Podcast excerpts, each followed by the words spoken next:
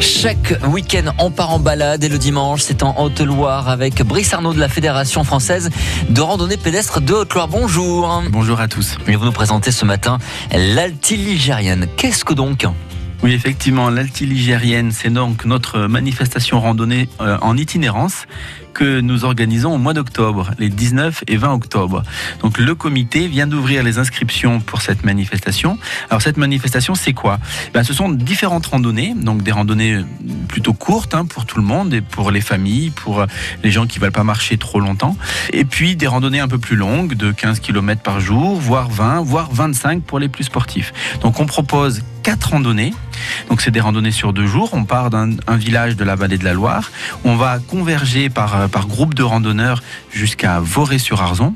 Là, tous les randonneurs, les 300 randonneurs vont dormir à Voré-sur-Arzon et le lendemain, les randonneurs repartent jusqu'à leur point de départ, bien sûr par un autre, par un autre chemin. Ces quatre randonnées permettent de découvrir les, gorges de la Loire, euh, les volcans des Sucs hein, qui sont euh, de part et d'autre de la Loire. Ce sont vraiment quatre belles randonnées à découvrir au mois d'octobre dans cette période où la vallée de la Loire est magnifique. Et c'est ouvert à tous? On propose quatre randonnées. Une très facile, la balade de la Loire, euh, où c'est 9, 9 euh, et 10 km, donc c'est vraiment accessible à tous. On peut même la faire avec des, enfants. Euh, c'est ouvert aux familles, bien sûr. On a des randonnées après un peu plus, un peu plus sportives, hein, puisque la plus grande fait 25 km chaque jour. Donc au total, les randonneurs auront marché 50 km sur ce week-end-là. Mais vraiment, voilà, il y a quatre randonnées au choix.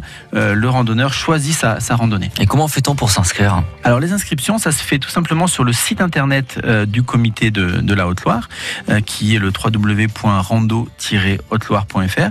Vous vous inscrivez en ligne et vous payez également en ligne, puisqu'on paye par carte bleue.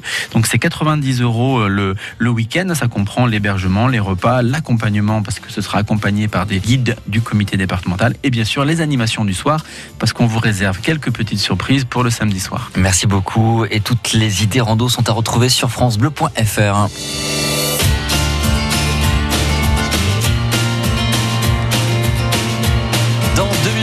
sur France Bleu Direction.